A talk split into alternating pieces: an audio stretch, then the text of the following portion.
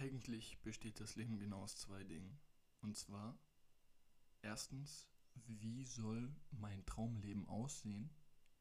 Und zweitens, was soll ich tun, um an dieses Traumleben zu kommen?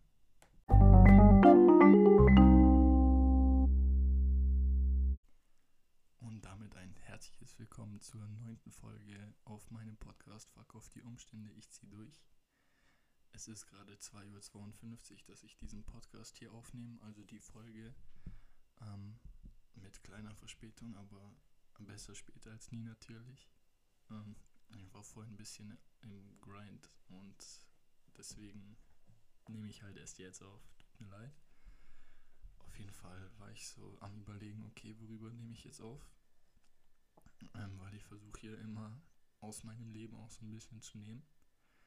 Und also Sachen, die passieren und die dann auch so in Podcast-Thema umzuwandeln, aber weil halt aufgrund der Corona-Krise wenig passiert, ähm, ist es halt auch ein bisschen schwer. Aber ich war vorhin auf Instagram unterwegs und da habe ich auch ein Zitat gefunden ähm, von Damien Lillard. Ist ein Basketballspieler, werden jetzt glaube ich nicht viele kennen. Aber er hat halt gesagt, wenn du vor tausend anderen gut aussehen willst, dann musst du diese tausend anderen vor niemandem ähm, übertreffen. Gute Play, äh, gute Spieler trainieren, also Workout. Es ist jetzt auf Englisch und ich muss übersetzen. And great players outwork. Das heißt, gute Spieler trainieren, aber ähm, die großartigen Spieler trainieren die anderen aus. Okay, es ist schwer zu übersetzen, aber ich glaube, jeder weiß, was ich meine damit. Ähm, das heißt, man trainiert mehr als der andere. Also ich outwork ihn, egal wie viel er macht, ich mache mehr. Und ähm, so haben wir auch die passende Überleitung zum heutigen Thema. Und zwar ist ein Zitat, was ich auch vor einiger Zeit mal gelesen habe. Beziehungsweise über das Thema habe ich mir auch schon mal einen Podcast angehört und ähm, es hat eben sehr gut gepasst. Und zwar, es ist schwierig, hungrig zu bleiben, wenn man ständig gefüttert wird. Und das ist ein gutes Thema, weil es vor allem auf unsere Gesellschaft hier passt, so Deutschland, Österreich, Schweiz und so. Und ja, aber jetzt, bevor ich da näher drauf eingehe, ähm, baue ich da ein bisschen die Geschichte drumherum auf. Und zwar gibt es genau zwei Dinge im Leben, über die man sich selber Gedanken machen sollte. Und zwar, erstens, wie soll mein Traumleben aussehen?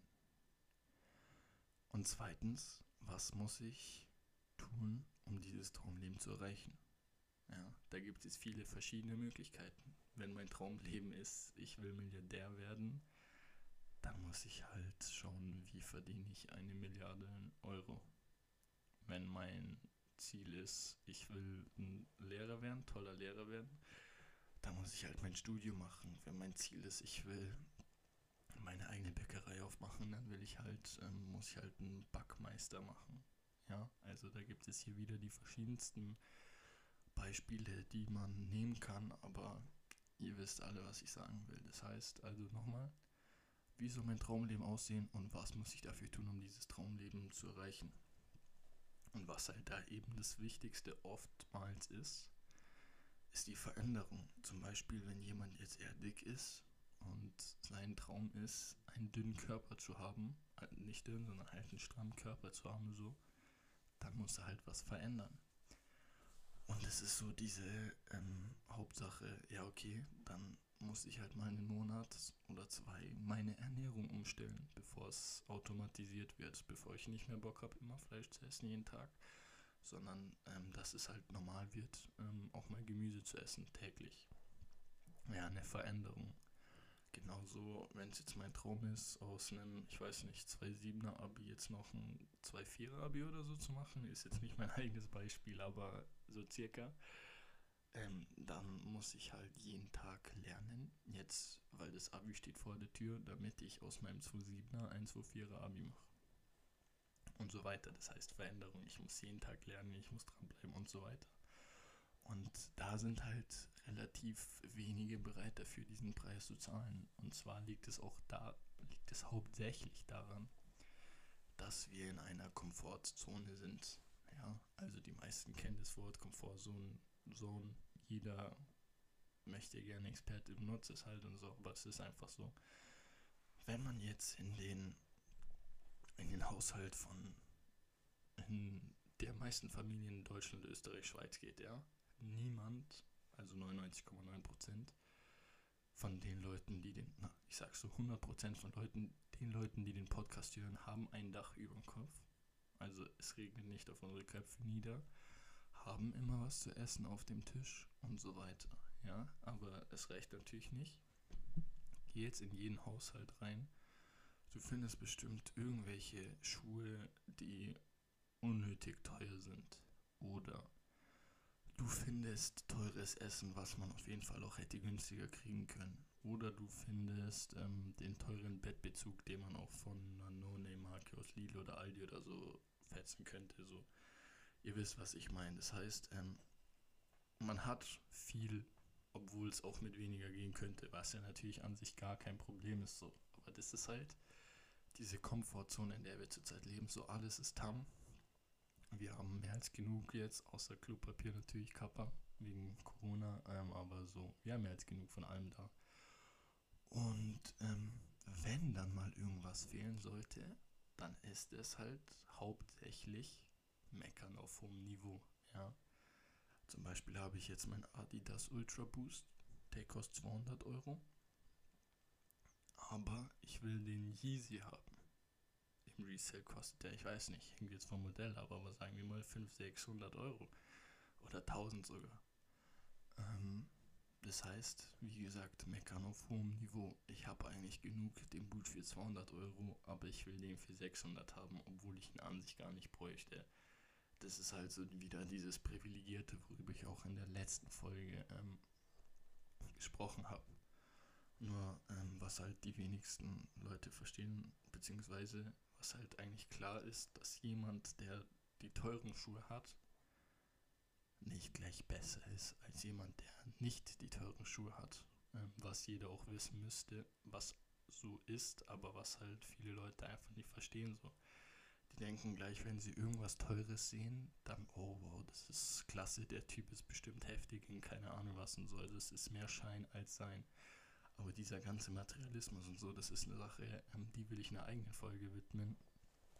Und ähm, worum es jetzt eigentlich geht, ist es, dass wir vor allem halt so in Deutschland, Österreich, Schweiz, beziehungsweise auch allgemein in Europa, aber ähm, ja, wir verlernen, hungrig zu sein. Weil wir seit Tag 1 alles hinterhergeworfen bekommen wollte jetzt nicht das andere Wort sagen, das vulgärere, ja. Also egal was, wir kriegen es hinterhergeworfen. Bei den Haushalten mit mehr Geld natürlich mehr, also die teuren Klamotten oder so, das bessere Essen, die teuren Bettbezüge, die teurere Couch und so weiter. Und bei den Haushalten mit bisschen weniger Geld ist es halt dann die mittleren teuren Schuhe und das nicht Bio-Essen und so weiter halt. Auf jeden Fall ähm, kriegen wir alles ähm, halt hinterhergeworfen, alles, was wir brauchen. So, wir müssen für nichts selber arbeiten, was natürlich auch gut ist. Nur das Problem ist hierbei, dass dadurch, dass wir ähm, täglich gefüttert werden, also der Großteil der Bevölkerung, ähm, verlernen wir das Hungrigsein. Ja?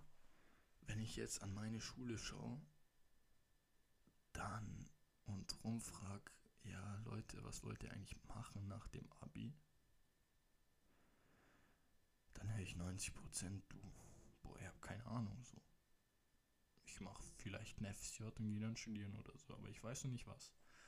Und diese Aussage regt mich halt so auf dermaßen auf so, ähm, weil die Leute mussten sich halt in ihrem Leben noch um nichts Gedanken machen, so okay, was muss ich machen?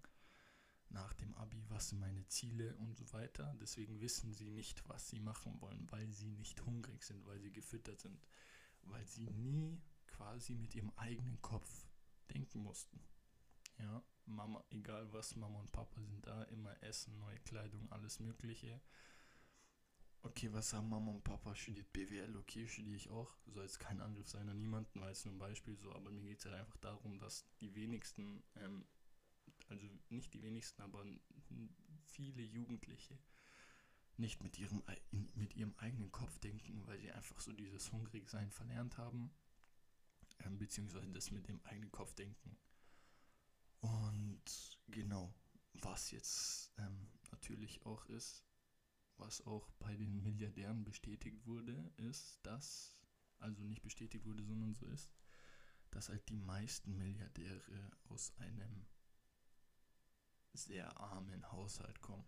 Das heißt, sie sind in Armut aufgewachsen und sie haben halt so gesagt, okay, Armut will ich nicht. Ich will meiner Mom irgendwann ein Haus kaufen oder so, nicht mehr die Einzimmerwohnung, Zweizimmerwohnung und so weiter. Und sie sind halt so aus dem Dreck quasi halt dann zu Milliarden gekommen, weil sie diesen Hunger hatten. Das soll jetzt nicht heißen, dass jemand, der arm ist, automatisch eine höhere Chance hat, reich zu werden, als jemand, der ähm, quasi schon wohlhabend aufgewachsen ist, wenn jetzt reich sein das Ziel ist. Ähm, was es ja meistens auch ist, also viel Geld zu verdienen, da ähm, ist es halt einfach meistens so, dass, aber, ist es aber leider meistens so, dass eben Leute aus ärmeren Haushalten mm, eher reich, noch reicher, halt extrem reich werden. Und es liegt einfach, wie gesagt, an diesem Hunger.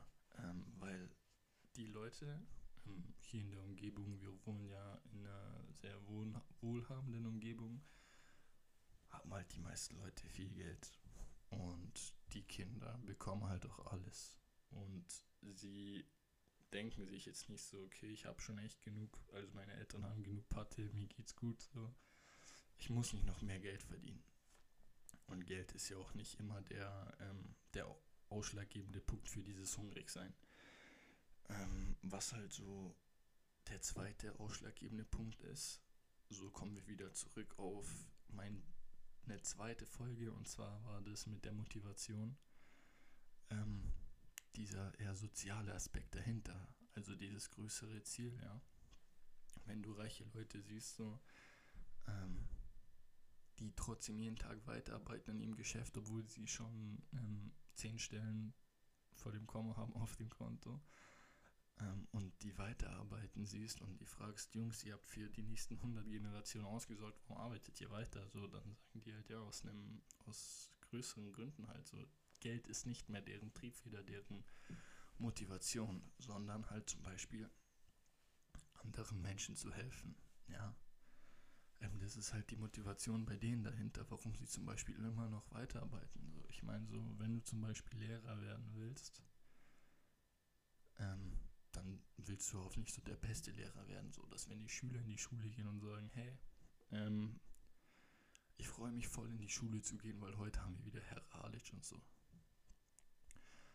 Beispiel, ähm, und da reicht es halt nicht, okay, ich gehe durch mein Studium so wie jeder andere und so, sondern da muss man halt mehr machen, da muss man so quasi hung hungrig sein, finde ich.